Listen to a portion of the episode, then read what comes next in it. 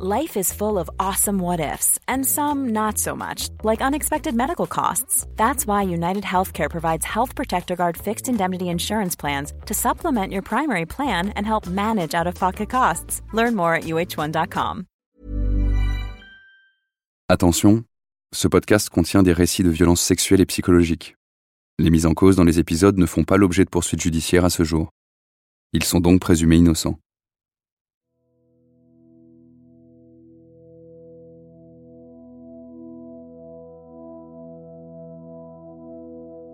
Après le décès de ma maman, je me suis retrouvée un peu seule dans la violence, euh, isolée, sans, sans interlocuteur, c'est vrai.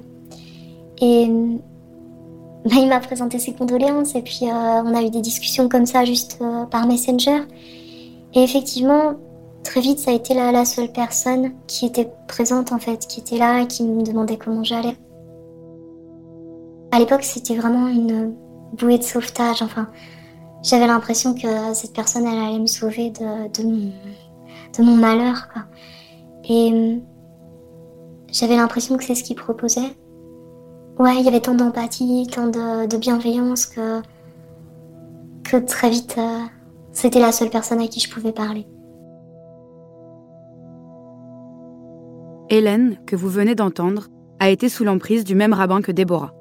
Dans ce podcast, nous l'appellerons le rabbin numéro 1. Plusieurs victimes et témoins ont accepté de nous livrer leur témoignage, à la seule condition qu'on ne cite pas son nom. Nous respectons donc leur volonté. Ce rabbin, Hélène l'a bien connu. C'était quand il était en poste à Grenoble, entre 2014 et 2020. Donc à peu près à la même période où Déborah l'a rencontré. Hélène, c'est un nom d'emprunt. On a aussi modifié sa voix. Elle n'a accepté de nous livrer son témoignage que sous ces conditions. Quatre ans après les faits, elle a toujours peur des représailles de la communauté, mais aussi du rabbin lui-même. Comme avec Déborah, une relation d'emprise se met progressivement en place. Comme avec Déborah, le rabbin utilise l'autorité que lui confère son statut pour se rendre indispensable. Comme avec Déborah, il se sert de la vulnérabilité d'Hélène pour l'isoler et la piéger.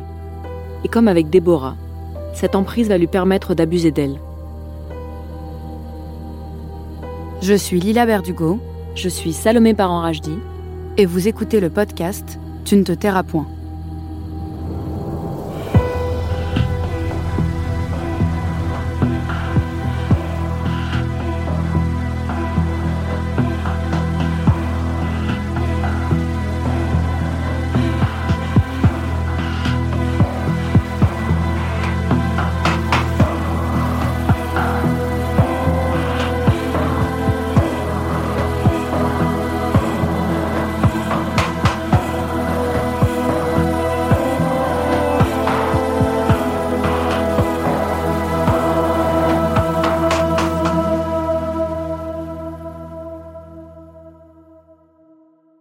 Épisode 2 Hélène. Pour comprendre la stratégie d'emprise du rabbin numéro 1, il faut forcément qu'on vous explique ce qu'est un rabbin. Dans le judaïsme, le rabbin, c'est le responsable religieux. D'ailleurs, le terme même de rabbin signifie mon maître en hébreu. À l'image d'un prêtre chez les catholiques, c'est lui qui célèbre les fêtes religieuses et s'occupe des conversions. Il y a vraiment une modification avec voilà, l'idée du, du, rabbin charismatique auquel vous allez poser toutes vos questions, que ce soit sur votre sexualité, que ce soit sur euh, la prochaine maison, que ce soit sur le conseiller conjugal. Euh, on va envoyer des enfants chez des rabbins pour euh, se préparer à, à, telle ou telle cérémonie de la vie. Mais enfin, si un enfant a des problèmes à l'adolescence, etc., au lieu de l'envoyer chez un psy, on va l'envoyer ben, chez un rabbin ou bien chez un psy religieux. Voilà, donc ils sont un peu omnisachants, je sais pas, voilà, ils sont conseillers conjugaux, ils sont psychologues, etc. Ils s'improvisent souvent pour des choses sur lesquelles ils n'ont pas forcément de compétences professionnelles, je veux dire, peuvent être des gens très très bien à part ça. La voix que vous venez d'entendre, c'est celle de Noémie Issam Benchimol. Elle prépare une thèse en sciences religieuses à l'école pratique des hautes études de Paris. Ce qu'elle nous explique, c'est que le rabbin accède à l'intimité de ses fidèles. Pour certains, il est carrément vu comme le représentant de la parole divine, et forcément, ça lui donne un pouvoir immense. On comprend pourquoi Déborah et Hélène se sont tournées vers le rabbin numéro 1. Pour mieux cerner la personnalité de cet homme, avec Lila, on a interrogé d'autres personnes qui le connaissaient, des anciens fidèles notamment. et tous ont été unanimes. Le rabbin numéro 1 brillait par son charisme. On en a parlé avec Tali Trefitoussi. Elle est juive, féministe et activiste, mais on vous reparlera plus tard de ses activités. Salut, c'est le huitième. Merci. Super, merci.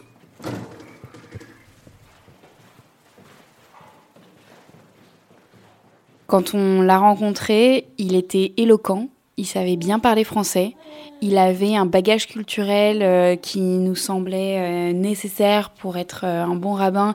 Il arrivait à mixer ses connaissances en termes de judaïsme et ses connaissances en dehors du judaïsme, on va dire ses connaissances laïques. En 2019, Tali prépare son mariage avec Laurent. Et c'est le rabbin numéro 1 qui aurait dû célébrer cette union. À cette époque, le rabbin numéro 1 a une quarantaine d'années. Il officie depuis les années 2000 et il est au sommet de sa carrière. Aux yeux de Tali et Laurent, il incarne alors tout ce qu'il recherche chez celui qui doit les marier. Un mélange de progressisme et de tradition. Il se définissait lui-même comme dans la lignée des anciens grands rabbins euh, des années 60-70 euh, qui avaient euh, des diplômes de sciences profanes. Lui, il étudiait la philosophie. Il parlait couramment l'arabe, il s'y connaissait en cinéma, en littérature. Donc c'était quelqu'un qui s'ancrait dans ce qui était, aux yeux de Tali et moi, des valeurs importantes du judaïsme consistorial qu'on avait du mal à retrouver. il arrivait à inspirer, il faisait euh, avancer les choses, euh, ben, bizarrement sur certains euh, sujets féministes. Donc nous, quand on l'a rencontré, on s'est dit génial, enfin un rabbin prometteur, enfin un rabbin qu'on pourrait appeler notre rabbin. À l'automne 2021, on a rencontré d'autres personnes qui ont bien connu le rabbin numéro 1. Émile Ackerman et sa femme Myriam, deux futurs rabbins. Ensemble, ils ont fondé Ayeka, une communauté où les femmes participent aux rites religieux au même titre que les hommes. Émile et Myriam sont ce qu'on appelle des modernes orthodoxes. Pour eux, le respect de la loi juive est aussi important que l'ouverture aux sujets de société, comme le féminisme ou la défense des minorités. Quand il commence ses études rabbiniques, Émile est en admiration devant le rabbin numéro 1.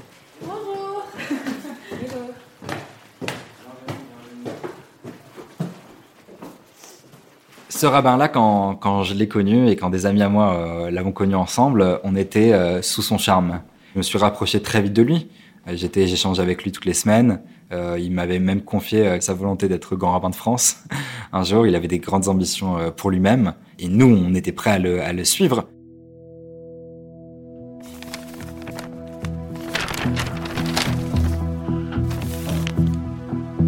Le rabbin numéro 1 a changé de communauté à trois reprises. Il commence sa carrière en banlieue parisienne, où il reste jusqu'en 2008, avant d'être muté à Aix-en-Provence. En 2014, il est nommé rabbin à Grenoble, puis arrive à Bordeaux en 2020. C'est là que la piste s'arrête. Après quelques mois dans le sud, il disparaît totalement des radars. Ces changements de communauté successifs ont-ils un lien avec les témoignages de victimes? Pour répondre à cette question, on a décidé d'enquêter dans toutes les villes où le rabbin numéro 1 a officié. On a commencé par Grenoble. C'est là où habite Hélène, que vous avez entendu plus tôt dans l'épisode. Si on a pu entrer en contact avec elle, c'est grâce au témoignage de Déborah sur les réseaux sociaux en 2020. La convaincre de nous parler n'a pas été simple. Les mécanismes de silenciation, la peur de ne pas être cru, de réveiller des douleurs du passé. Revenir avec nous sur son histoire, pour la première fois, c'était aussi déterrer tout ce qu'Hélène voulait oublier depuis des années. Mesdames, Messieurs, notre train TER Auvergne-Rhône-Alpes arrive en gare de Grenoble. Terminus du train en train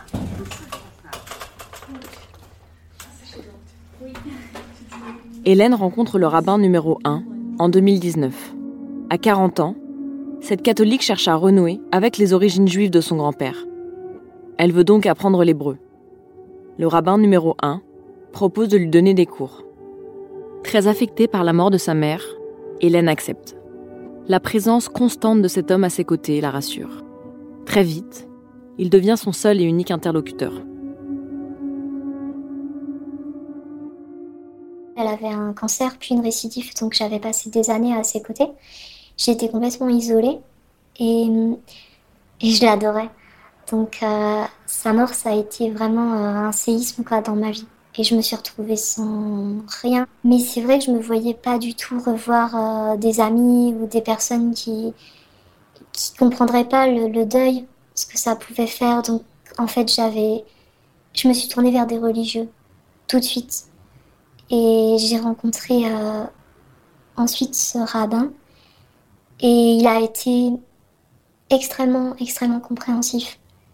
J'avais l'impression que c'est lui qui avait perdu sa mère. Quoi. Enfin, c'était impressionnant, sa compassion.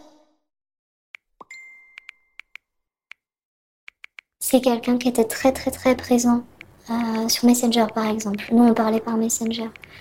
Mais euh, toute la journée, on pouvait parler. Comme pour Déborah, après quelques semaines passées à échanger sur les réseaux sociaux, ils décident de se voir en face à face.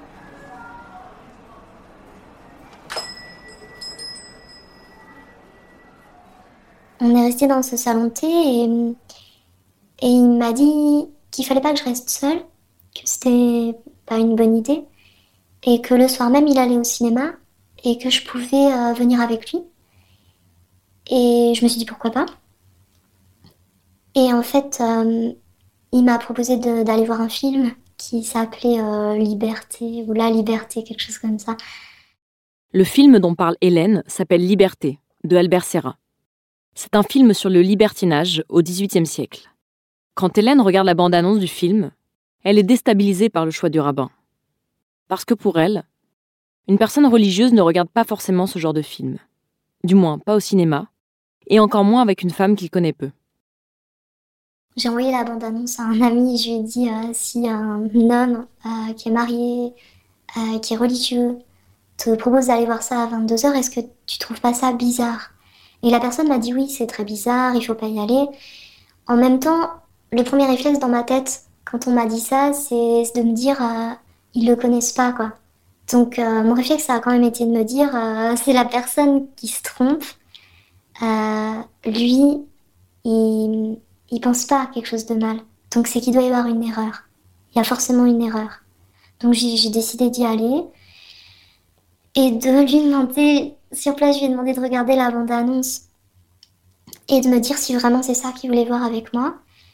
Donc il a regardé la bande-annonce devant le cinéma et il m'a dit euh, qu'il était désolé, qu'il pensait pas du tout que c'était ça. Donc ben ça m'a conforté dans le le fait qu'il était complètement innocent de tout ça. Après, Hélène et le rabbin numéro 1 vont voir un autre film. Très vite, le malaise s'installe. On va dire, regardez pas le film en vrai. Il avait passé toute la séance à me regarder. Il était assis à côté de moi, très près, donc euh, c'était très gênant. Une partie de moi était euh, très mal à l'aise et l'autre était déjà en train de, se dire que de toute façon j'avais besoin de cette personne pour vivre et que c'était hors de question que je m'éloigne d'elle parce que sinon j'allais mourir.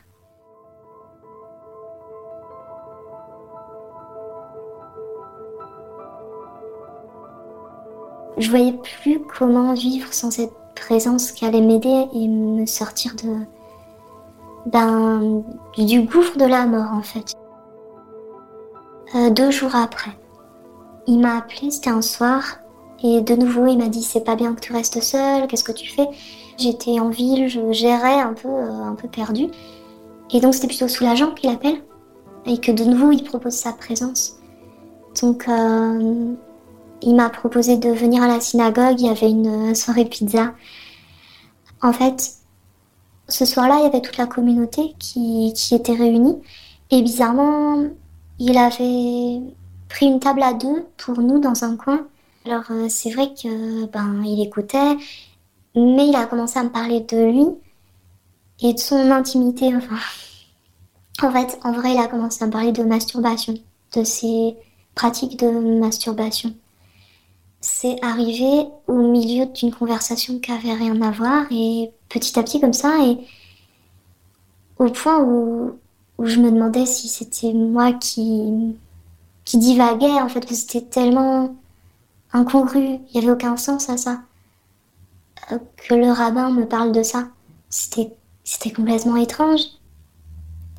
Et puis la conversation, c'est, il a parlé peut-être pendant 5-10 minutes de ses, ses pratiques de masturbation. Et puis après, ça s'est arrêté et tout est redevenu normal. Et je me suis dit que ben, c'est moi, le problème c'était moi, quoi.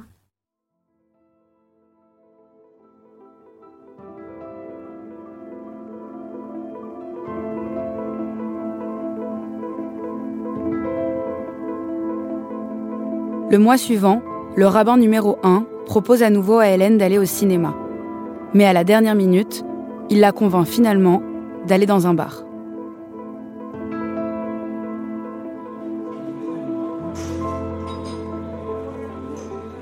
Finalement, on est allé boire. Il m'a proposé d'aller boire quelque chose. Et bah, j'ai beaucoup trop bu. On m'a offert euh, des bières triples. Donc c'est des, des, pintes euh, avec triple degré d'alcool et je supporte pas l'alcool. Et donc ce soir-là, il y a eu des voilà des gestes sexuels, des choses.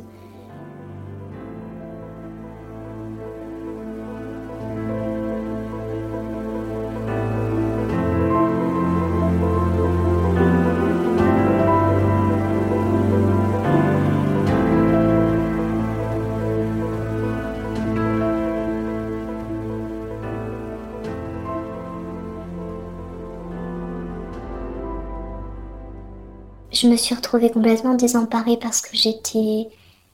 Ce qui s'était passé m'a fait très peur et ben, du mal. Et la personne, le rabbin, m'a expliqué qu'en fait c'est parce qu'il m'aimait éperdument, donc euh, il pouvait pas se retenir de faire des choses. Et, et il m'a plutôt voilà convaincu, essayer de me convaincre que c'était par affection et par amour qui faisait ça. Et moi, de toute façon, je voyais plus comment sortir de ça. C'était déjà trop tard.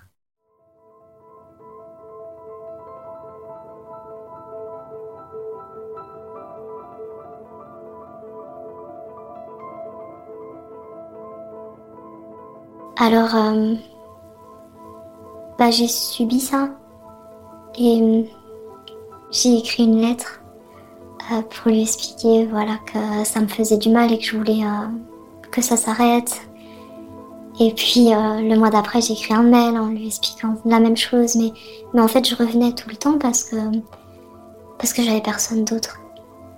Et parce que si c'était pas si c'était pas l'abus sexuel, ben c'était euh, la solitude et, la mort. Et je, voyais plus quoi choisir en fait, c'était comme un piège.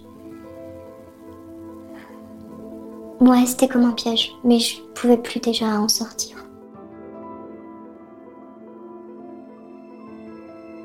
En tout, ça a duré presque un an.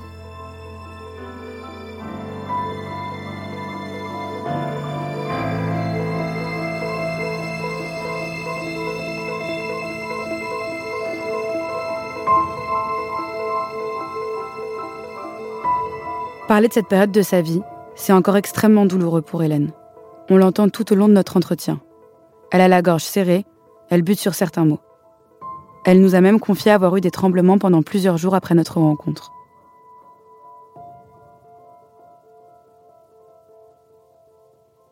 Et je me disais que qu'en fait, il devait y avoir d'autres victimes. Je comprenais que c'était quelqu'un qui, qui abusait des gens et je me disais que forcément il y avait d'autres victimes. Alors j'ai commencé à chercher sur internet, mais j'ai rien trouvé, nulle part. Hum, j'ai rien trouvé. Et puis finalement, j'ai rien fait jusqu'à qu'un poste de une victime arrive sur Facebook. Et c'était vraiment le poste que j'attendais depuis, depuis un an. Elle dénonçait exactement ça. Donc je l'ai cru tout de suite parce que c'est ce que je vivais. Et c'est la personne que j'attendais. Et ça m'a sauvée. 9 août 2020. L'année dernière, j'étais sous l'emprise d'un homme. C'était un rabbin. C'était mon rabbin. La personne dont parle Hélène, c'est Déborah. Souvenez-vous, dans le premier épisode, on l'a entendu lire ses posts Facebook au sujet du rabbin numéro 1. Ces textes sont un point de départ. Ils ouvrent un espace jusque-là fermé. Un espace où la libération de la parole est possible. Grâce à eux, Hélène réalise qu'elle n'est pas seule. Pour la première fois, elle met des mots sur ce qu'elle a subi. Et elle se sent suffisamment forte pour confronter le rabbin, à ses incohérences et à ses mensonges. Moi, ce qu'il m'avait dit, c'est qu'il avait été déplacé parce qu'il était harcelé où il était et qu'il avait dû se faire soigner en psychiatrie. Mais très vite, je me suis dit, c'est l'inverse. C'est lui qui harcèle des gens et peut-être qu'on l'a obligé à se faire soigner. Parce que je sais que dans l'église, on a pu faire des choses comme ça. Déplacer des prêtres, euh, les obliger à se faire soigner, mais jamais les dénoncer. Et puis euh, les mettre dans une autre communauté. Mm, ouais, je me suis dit, ça doit être l'inverse. Il a dû harceler ou abuser des gens. C'est pour ça qu'on l'a mis là. Qu'on l'a fait venir ici. Hélène prend directement contact avec Déborah. Rapidement, les deux femmes comprennent qu'elles ont été victimes du même mécanisme. Au moment où elles se rencontrent et partagent leurs témoignages, le rabbin numéro 1 reprend contact avec Hélène. Il a vu les postes de Déborah, et même s'il n'est pas nommé, il se sent visé. Par message, il harcèle Hélène de questions. Avec qui est-elle en contact? Est-ce que des gens sont venus lui parler? Et de quoi précisément? Il lui explique qu'elle doit se tenir à l'écart, que des gens lui en veulent, que tout ça n'est qu'une cabale politique menée contre lui. Il aurait même été jusqu'à lui dire que Déborah est en réalité une actrice qui a été embauchée pour briser sa carrière. Quand les deux femmes échangent pour la première fois, à l'été 2020, Déborah enquête de son côté depuis des mois. Grâce à des nouveaux témoignages, elle engrange rapidement des dizaines de captures d'écran, de photos et même de vidéos à caractère pornographique envoyées par le rabbin numéro 1. Il y aurait eu une troisième victime du rabbin numéro 1 à l'époque de Grenoble. Trois de nos témoins le confirment. Elle n'a pas souhaité témoigner dans notre podcast.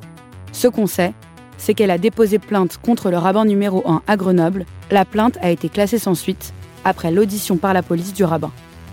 Dans cette histoire, il y a autre chose qu'on a trouvé incroyable.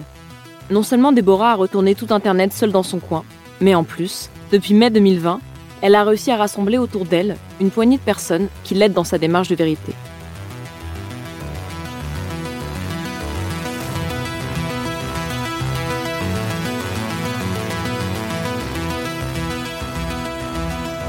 Tout commence lors d'un dîner avec Tali et Laurent.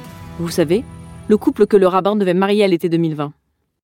Parce qu'ensuite, la, vanne s'est ouverte. Quoi. cette femme qui nous a parlé de sa relation, euh, donc elle a commencé à, nous dire qu'elle connaissait d'autres femmes qui, avaient été dans cette situation, mais qu'il y avait une redondance des profils psychologiques plutôt problématiques pour des histoires de vie très compliquées, des anciennes victimes de viol, d'anorexiques hospitalisées. On voyait qu'il y avait euh, une systématique qui donnait du crédit à la notion d'emprise. Et là, là c'est devenu très très compliqué. Évidemment, Tali et Laurent vont demander des explications au rabbin numéro 1. Et comme avec Hélène, ils nient en bloc jusqu'au dernier message dont on pourra reparler, jusqu'à notre dernière, dernière discussion qui était on ne peut plus explicite sur le fait qu'on savait pourquoi il avait été écarté, il a continué à utiliser le vocabulaire de la cabale politique. Lexicalement, quoi. Il parlait de tourmente politique ou de tourbillon politique jusque dans son dernier SMS. Donc, euh, ouais, ouais, c'était la, ligne de défense qu'il avait choisie. La hiérarchie était-elle au courant? Laurent pose la question directement aux autorités religieuses. Il est contacté par Claude Maman, à l'époque, conseiller du grand rabbin de France Raïm Corsia. Au sein du judaïsme français, le grand rabbin de France, c'est la figure hiérarchique la plus importante. Il m'a appelé pour que je puisse discuter de ça avec lui, il me demandait si c'était vrai. Et lui, je me rappelle qu'il se, il se moquait de moi parce que je ne savais pas. Et, c'était sa première interaction, ça a été mais comment monsieur, vous ne connaissez pas les relations de ce rabbin avec les femmes? Euh, et c'est là où il m'a dit, bah, il y a dix ans, il y a eu une accusation d'abus sexuel sur mineurs et la famille voulait déposer une plainte au pénal. Et ce, et de Raïm Corsia m'a dit, euh, mais bon, à cette époque, le consistoire est intervenu auprès de la famille pour leur demander de retirer leur plainte. Et je cite, la famille a été sympa, ils ont bien voulu. Et du coup, euh, bah, j'ai eu la preuve que bah, c'était le consistoire en fait qui, qui avait posait problème à ce moment-là. C'était vraiment une, une faille euh, systémique, structurelle de l'institution. Qui avait couvert un rabbin pendant dix ans en le déplaçant, juste en le déplaçant de ville. Ça rappelle vraiment l'Église catholique dans, euh, dans les glorieuses années.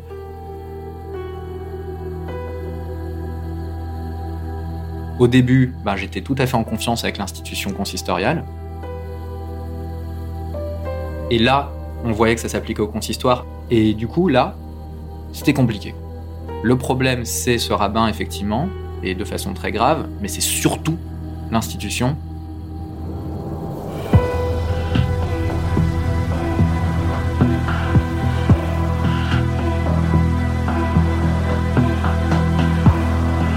Venez d'écouter Tu ne te tairas point, une série originale en six épisodes de Paradiso Média, en coproduction avec Slug News.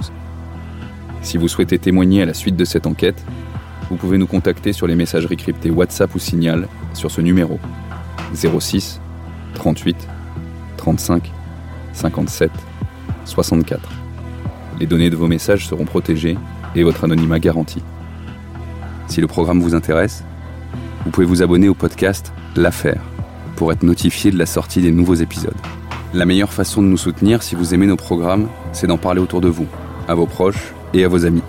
Vous pouvez aussi nous laisser des étoiles et des commentaires. Merci et à bientôt.